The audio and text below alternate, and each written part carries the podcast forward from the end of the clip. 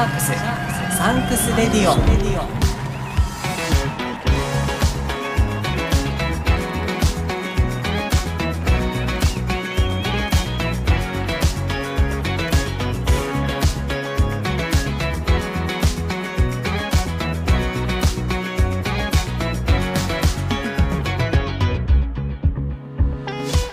こんにちはキリンです。シャークスサンクスレディオ。日本ラグビー最高峰のリーグワン。そのディビジョン2に昇格した清水建設高等ブルーシャークスに捧げる応援プログラムです。僕シャークスファン歴1年目のキリンが感謝と応援をコンセプトにお届けします。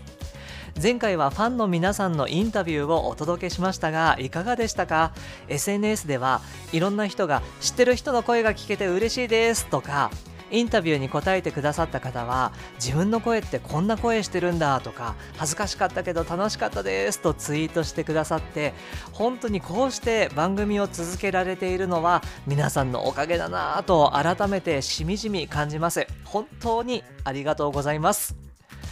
この番組が配信されている頃はプレシーズンマッチ花園近鉄ライナーズ対清水建設高等ブルーシャークスの試合が終了した後だと思います。番組収録は試合の前に行っていますのでこの番組で結果をお伝えすることはできませんが一ファンの僕としては選手が喜ぶ姿が見たいただそれだけです。勝ってほしいっていう気持ちよりかは選手が喜ぶ姿が見たいっていう気持ちが大きいです。あのディビジョン2に昇格した時にもうどの選手も皆さん嬉しそうな顔をしてたんですよね。ああいう姿見たいですね。何度でも見たいと思っています。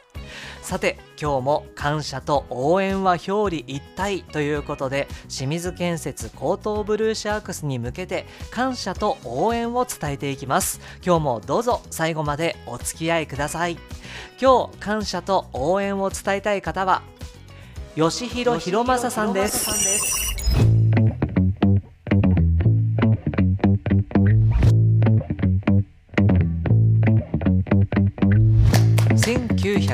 1985年4月2日生まれ東京都出身。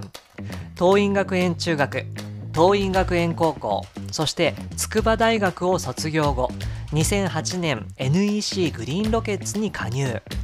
トップリーグとリーグワンを合わせて95試合。日本選手権などを含めた公式戦には通算114試合出場され14シーズンにわたって NEC グリーンロケッツ統括に所属されました。今年7月に清水建設江東ブルーシャークスに移籍し現在はコーチングコーディネーターとマーケティングのお仕事を兼任されています。それではご本人に登場していただきましょう。シ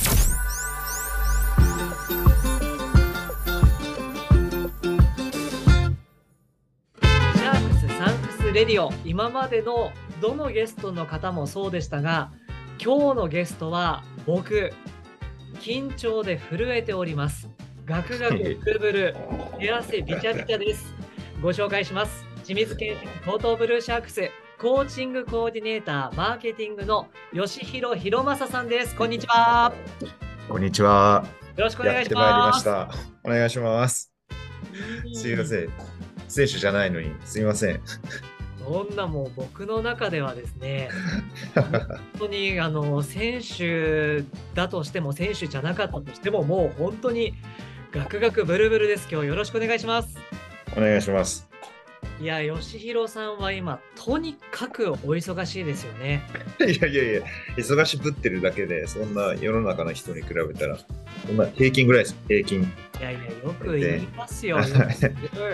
まずコーチングコーディネーターとマーケティングを兼任していらっしゃるんですよね。はい。これ、どういうことやられるんですか、はい、い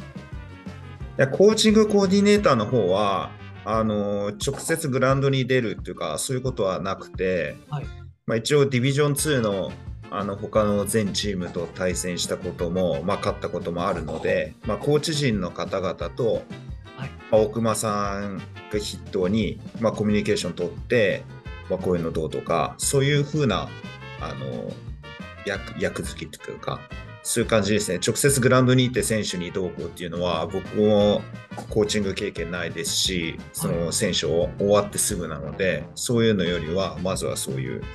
ご自身の方々と、はい、まあ、コミュニケーションを取るというところと、まあ、あとアカデミーのところですよね。そこで、まあ、グラウンド面はそういうふうな関わりになってであとはもうほとんど、まあ、皆さんが日中仕事してるのと同じようにマーケティングの分野のあの仕事を一生懸命やってるという感じになってます。えー、そのマーケティングっていうのは例えばどんなことやられるんですか？ね何でもやりますけど、えー、まあファンクラブ、グッズ、チケット、まあ普及、まあアカデミー、うん、もろもろ、あの、まあ、SNS もそうですけど、大体は基本的にはこういうのどうですかねみたいな大枠を決めさせてもらって、はい、で実行はあのそれぞれ皆さんに手伝ってもらってという感じですね。お忙しいじゃないですか。全然全然全然。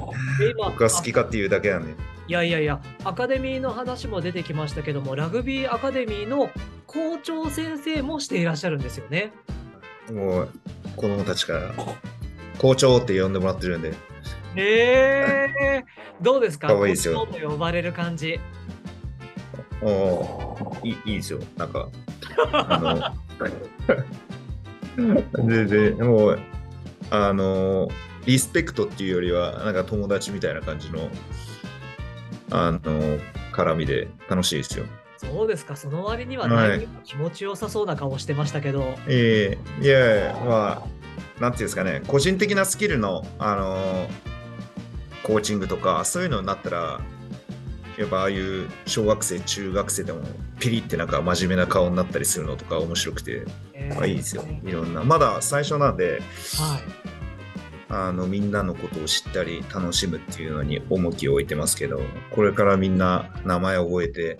まあ、70人、75人弱いるので、そんなにいるんですね。はい。しっかり覚えて、もう、あの、絡みまくりたいと思ってます。おうざ絡みですか？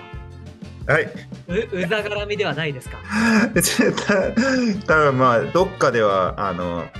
リスペクトが忘れられないような、ちゃんと、どっかではスキルを見せ続けながら仲良くしていきたいなと思ってます。そして母校である筑波大学ラグビー部のクラブマネージャーもしていらっしゃるんですよね。そうですね。だまあそっちもあの基本的には内部というか事務的などうやってスポンサーのとかそういう中身の方のあの業務が多いんですけど、はい、それも基本的には何ていうんですかねシャークスの活動がまあ大第一優先とかなってるので空いた時間でそういうことをやらせてもらっているっていう感じで土曜日日曜日でイベントない時はあのグラウンドに出てあの、まあ、いいろいろ手伝わせてもらってるっていう形です。いやお忙しい。いやいやそして SNS サメ太郎ラッキー占いのアナウンサーもやってらっしゃるんですよね。あれもうね、皆さんもうお腹いっぱいだから、か変えましょうよってもう言ってるんですけど、マチマチ先生、マチ先生が、あの、えー、行こうってなってもらってるんで。はい、うん。やっぱりあれですか、小笠原マチさんには逆らえない感じですか？もちろんですよ。もちろんです。クイーンなんで、クイーン。怒られますポス いや、本当にお忙しい合間を縫って、今日こうやってインタビュー答えてくださいまして。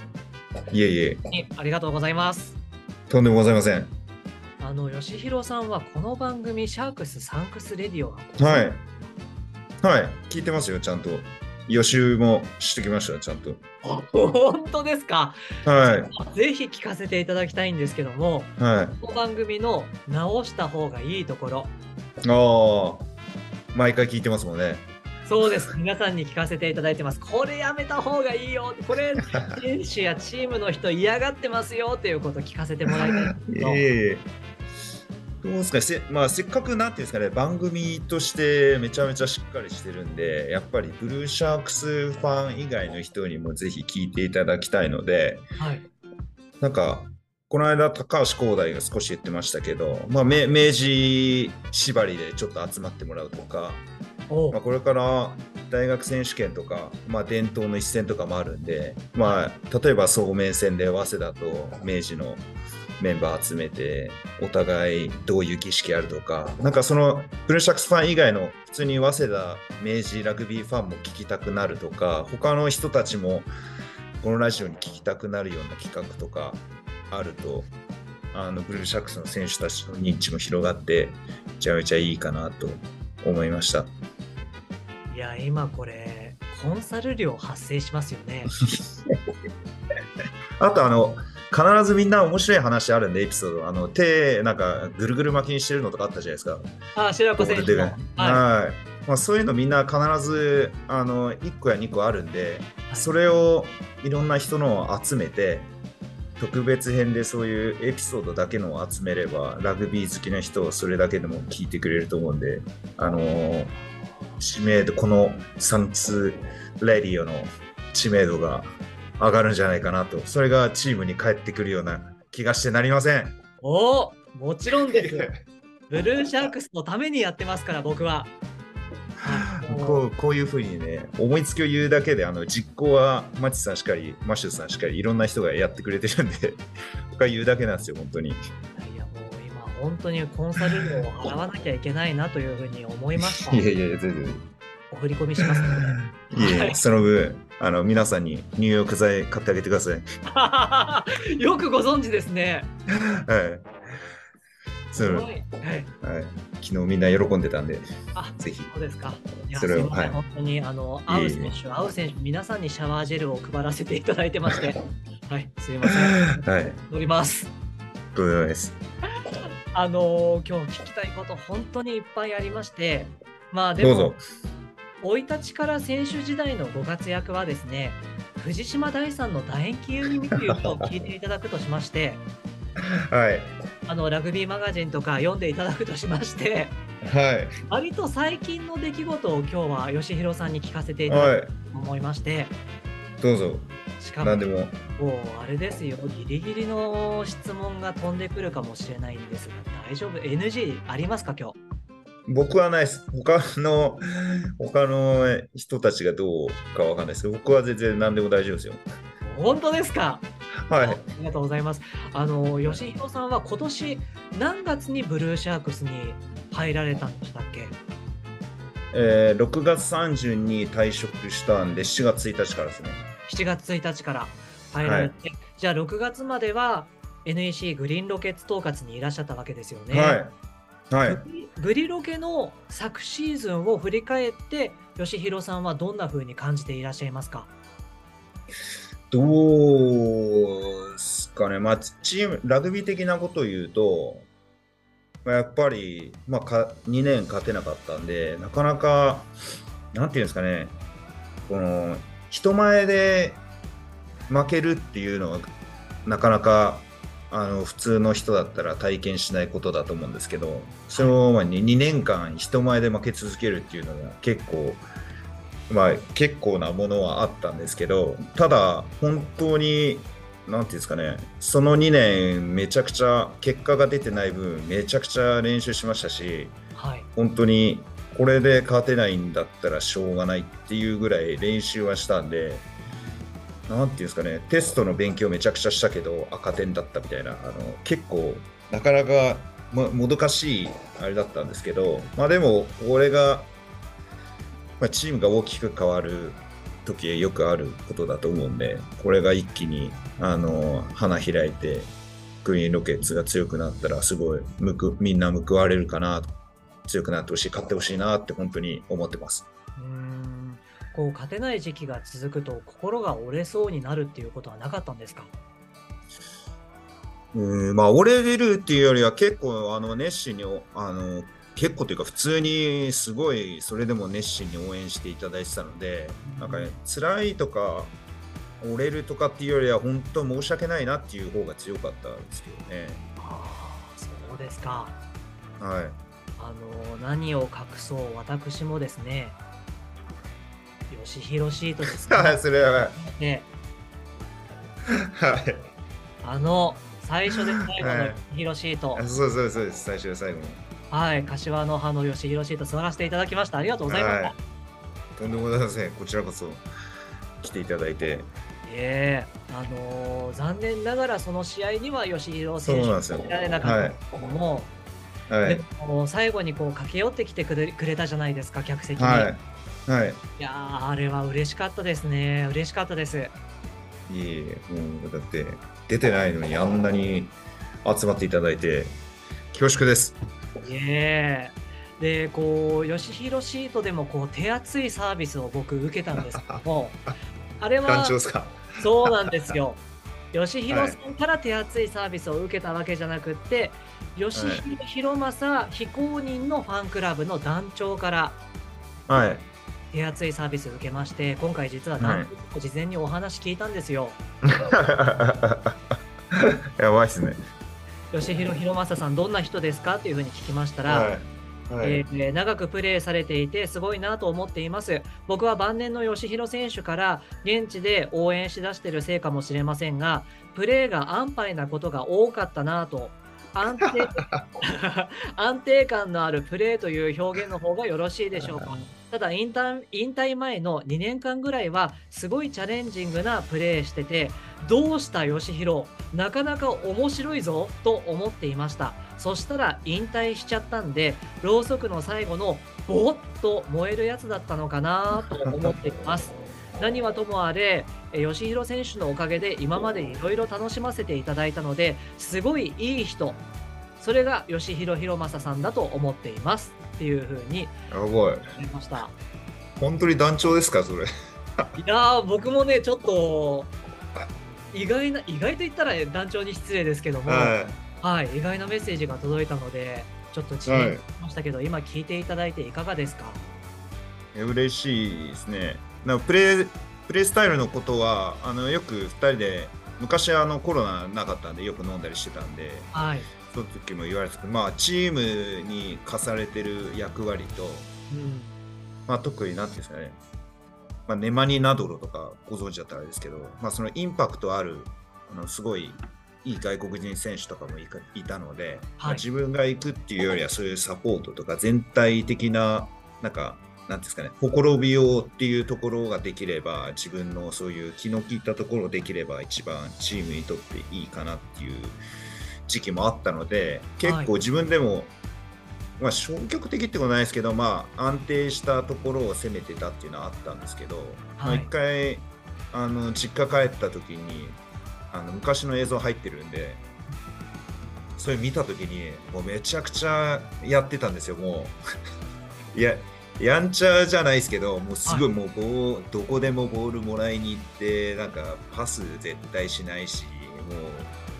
もうボール欲しくてしょうがないみたいな感じの見て思い出して、はい、最後、やっぱそういうとこが武器だったし、楽しかったよなっていうのを思い出して、そこからですね、本当に安定感に加えて、そういうとこに挑戦しないと、若い人出た方がいいなっていうなったんで、結構、はい、がガンガンやるようになったはずです。えー、じゃあ自分の過去を見返してあもうちょっとこう尖った感じがいいんじゃないかというふうに思ったんでしょうかね。普通に今よりいい選手だなって思ったんですよ昔の自分を見て。へえそうなんだ。はいあそうで、まああの団長も最後の2年間ぐらいはチャレンジングなプレーが多かったっていう話してくれましたけど、じゃあ、それをご自身の中で心がけるというか、そうしようっていうふうに決めてたんですか？そうですね、まあ、あの監督とかが変わるときって、自分が求められるもの変わってくるんで、はい。まあ、まあ、そのタイミングです、そうですね。まあ、特に一回浅野亮太さんっていう監督になったんですけど、はい、その人一緒に現役やってた時があったんで、はい、その人やっぱり現役の若い時のイメージがあったんで、まあ、そういう激しいっていうかアタックメインの好きな、あのー、ところを出してほしいっていう感じのもあって、まあ、ちょうどそれでそっちに振った振ってったっていう感じですね。そうですか。はい。でもそんな中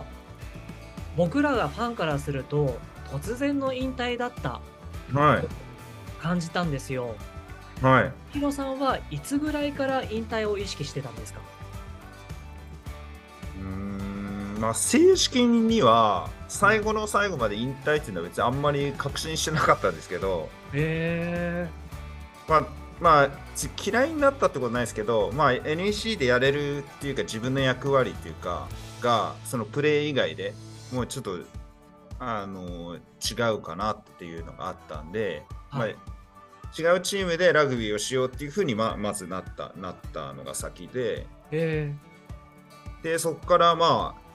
うんまあいろいろあってもともと仕事したいっていうのもあったんで。えはい。でまあ声かけてもらったとこで本当にプロ選手でラグビー1本で1年とか、まあ、2年だけやるのか、はい。もう本当その仕事の方に振るのかってなった時に、まあ普通に何ていうんですかね仕事だけでやった方が、まあ、ラグビー選手というかやるよりなんかいろんな人に貢献できることがあるんじゃないかなっていうのがあってはい。で、まあ、最後ちょうど目の怪我とかもあったんでもうそのまままあもう完全燃焼したってことはないですけど不完全燃焼でもないって感じですね。もう14年もやったんで15年目に入ったんで。うーん。そうですね。そうですか。じゃあ、あのーご自身の中では引退したっていう感覚はあんまりないんですか？そうですね。引退はしたんですけど別にですね。いつはいもうこれで最後かああとかはあんまななかったですね。いや実は今回番組にですねはい。いっぱいメッセージ届いてまして 本当ですか？本当です来なかったらどうしようと思って。本当 あのーええはい、引退は撤回しないのかとかああ、はい。選手として復帰しないのかとかブルーシャツで選手登録しないのかとかもそういうのいいっぱい届いたんですよ。はい。それはどうですか？ズバリ。まあ、そのチームに求められるかどうかっていうのもあるので、まあ、まあ、ななんていうんですかね、ただまあ、もうみんなフルタイムで仕事して、ラグビーっていうのが、あの清水建設高等ブルーシャークスの、まあ、文化なので、まあ、これで、まあ、僕がチームのこの仕事してるのをフルタイムと取るかどうかっていうのはあると思うんですけど、なのでまあ、もし一人でもその選手の中で、まあ、その僕のプレーすることは違和感あればもちろんそれはするべきではないと思いますし、まあ、へ変な話、まあまあ、全員 OK 出たらあのっていう感じですね。でも変な話その、まあ、現実的なことを言えば、はい。まあ、僕まあ30過ぎてからは、まあ、シーズン終わったらまあ1ヶ月とか2ヶ月ぐらいオフがあるんですけど、はい。まあ年いってからはもうここ5年ぐらいはもう3日以上そこの期間でも休んだことなかったんでへえ。もうずーっとトレーニングしてもう落ちたら戻すのにすごい時間かかるの知ってたんではい。今週はウェイトしないで、あのー走るだけとかそういう切り替えはありましたけど基本的に何もしないっていうのが3日間以外はなかったんでもう少し体動かしたりとかしてますけどはい。もうそういうレレベルじゃないっていうところと、まあ、ディビジョン2といえども本当にどれだけレベル相手のなんていうんですかね強さとかを身に染みて分かってますしもう本当に1年間しっかり準備して通用するかどうかっていう世界なのではい。まあなんかそうですねだななんていうかた大変というかそ そう甘くないももし皆さんが OK ってなってもそう甘くない世界だろうなっていうところで、はい。もうだ出してくれよ出してくれば活躍できんのにみたいなのはね全然ない。そういうのはなないです。そういうのはないけども、まあ、求められたらもちろん OK ですよっていうことですか？まあ、今やってる仕事よりグラウンドに入って選手やった方がチームのためになるっていうことが相違であればもちろんチームのためにやるのが僕の仕事なんで、はい。まあ、一番いいと言われたところの仕事をその時その時で一生懸命やるっていう感じです。うん。でも先ほど3日以上トレーニングしなかった日がないっていう話でしたけど今はトレーニングされてますよね、はい、朝朝5時に起きて、はい、1時間ぐらいやってから出社するって感じですね。ほらだって先日、江東区民祭りで会った時に仕上がってたじゃないですか。あれこ、こっそりちゃんと長ズボン履いてバレないようにしてたんですよ。いや、もうこれ仕上がってるなっていう、もうみんな気づいてますよ。ええそれは、なんですかね、やっぱりこう、筋力が落ちてしまうっていう恐怖とかそういうものがあるんですか？まあ、なんかせっかく作ったのにもったいないなっていうのと、はい、あとはやっぱりアカデミーもしっかりやりたいので、あのでね、で子供たちもあのなんかミニゲームみたいなので、まあ、ラグビータッチフットってあるんですけどタッチでやる、はい、ああれでコーチ陣と対戦するっていうのがあるんですけどそれを毎回すごい1週間楽しみにしてくれてるので、まあ、そこでちゃんと何て言うんですかねもう大人げねえよずるいよって言いながら言われながらまた次絶対戦おうねみたいに言われるっていうのはそれは維持しないといけない。のその例えばちょっと太ってスピードなくなって切れなくなってとかパス変でとかだとみんながっかりしちゃうと思うんでそれは今しかできないことだと思うんでそこはちゃんと何ていうんですかねアカデミーのためっていうのだけ結構あります。あとは11月の終わりにはい、あのシーサイドマラソンっていうのはあるんですけどあの夢の島から発着する、はい、あれにスタッフが出るんであ。あの怪我しない程度にあの長距離もやってるっていう感じです。え吉弘さんは出られないんですか？いや10キロ走ります。ええー、そうなんだ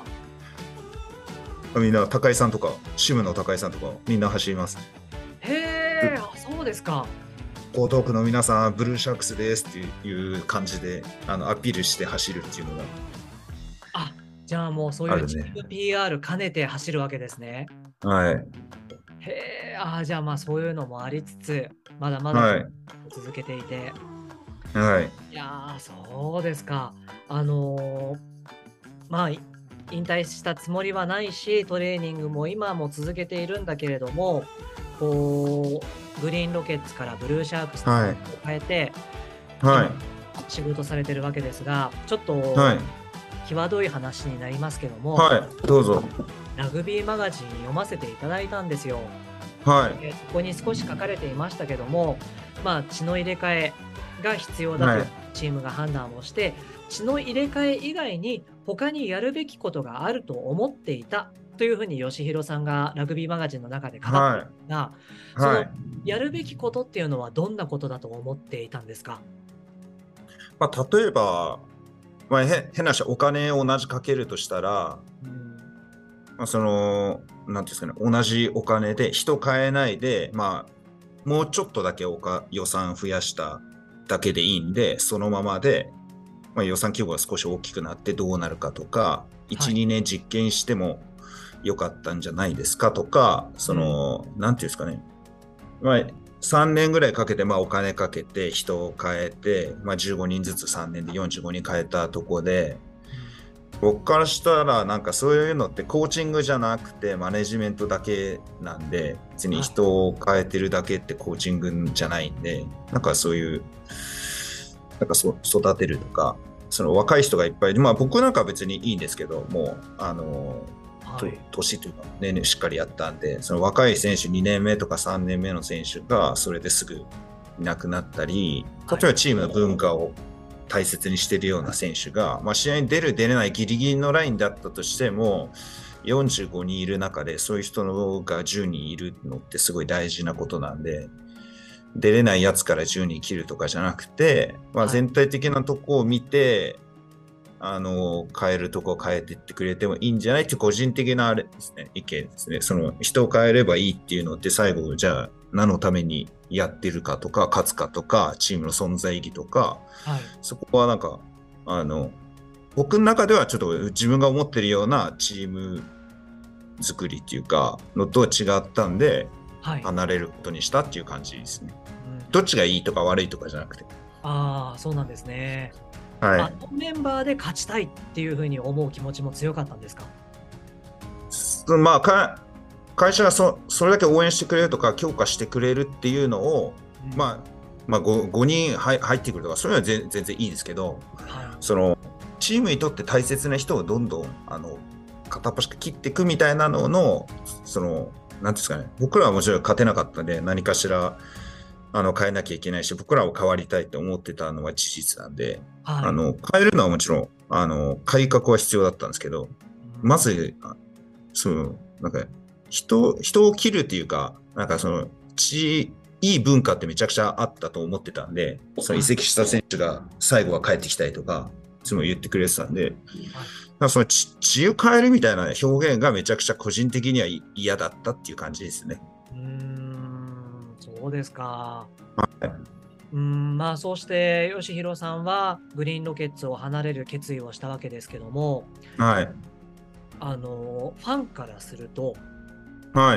い、ものすごい衝撃だったんですよね。えあの吉弘さんがあってもうなんなら一生骨をうずめるんじゃないっていうぐらいに思ったんですけども、はい、吉弘さんの周りの反応はいかがでしたか？えー、いや絶対さ最後までいるというか、なんか、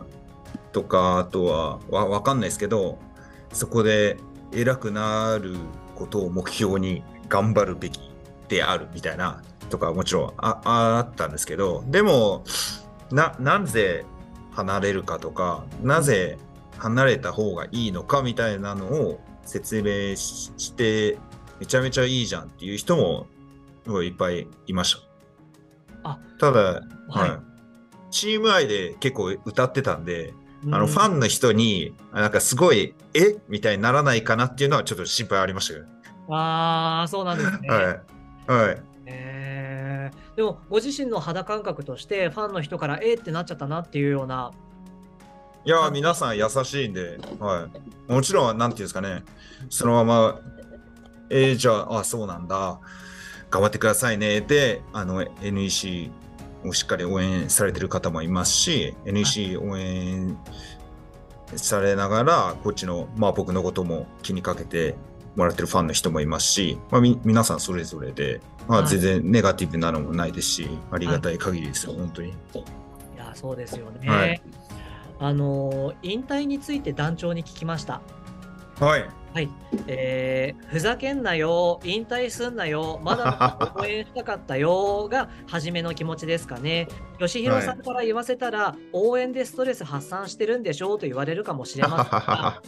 まあ、それも8割ぐらいはあるかもしれませんが、ちゃんと応援していました。でも最後がコロナ禍なので、ストレス発散ができてないですし、大声出せてないですし、ただまあ、吉弘さんが決めたことですし、吉弘さんの選択を、えー、後押ししなくてはならないなと、その後は思いました。っていうことなんですが、引退することは事前に団長に相談したりはしなかったんですか？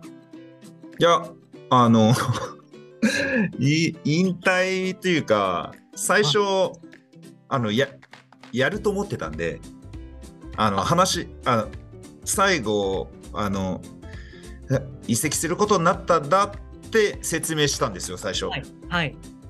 そしたら全然移籍ならいいよみたいな。ややめるのはダメだけど許さないけど移籍なら全然いいよみたいな。で、どうどこなの？みたいな今今はこうかな？みたいな話をしてしてたんですそれが、はい、まあいろいろあって最後やらなくなったっていう時めちゃくちゃ言いづらかったです。ああそうなんだ。だから最初電話して、はい、え何？やだやだやだ聞かないよ？みたいな感じだったんで。へえ、うん、なんかそれは団長が何かを察してたってことですか？それ引退とかあのラグビーやめる以外ならあの聞くよみたいな感じでしょわあもう察してるんじゃん。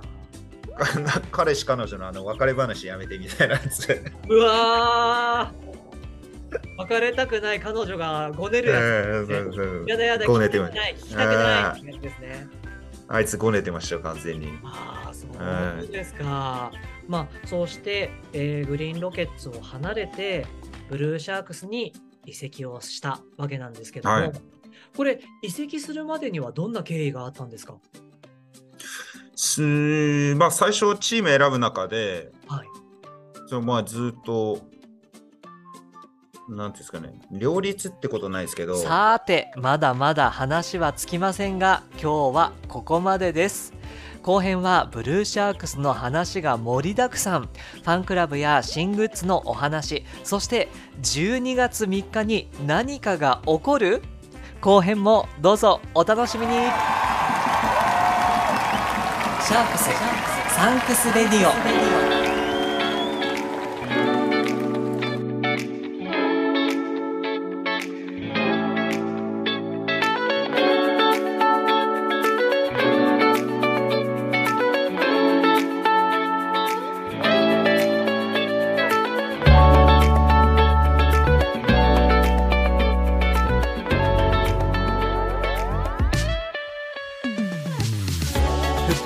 田中力選手が先日10月18日に24歳のお誕生日を迎えられました。田中力選手お誕生日おめでとうございます。さて今日は吉弘博正さんのインタビューの模様をお届けしましたがいかがでしたか？インタビューの中でもお伝えしましたが吉弘さんは本当にお忙しいんです。でもその合間を縫って今回はインタビューに答えてくださいました。割と重めな内容もあって NG 項目なしで何でも答えてくださった吉弘さんに感謝感謝です。本当にありがとうございます。次回はインタビュー後編をお届けします。ブルーシャークスの話がいっぱい出てきますからね。ぜひ楽しみにしていてください。そんな吉弘博正さんも長年所属されていた NEC グリーンロケッツ統括とのプレシーズンマッチが10月29日土曜日 NEC アビコグラウンドにて行われます。この日はオールブラックス戦と日時がもろかぶりです。僕は国立ではなくアビコへ行きます。ぜひ一緒に応援に行きましょう。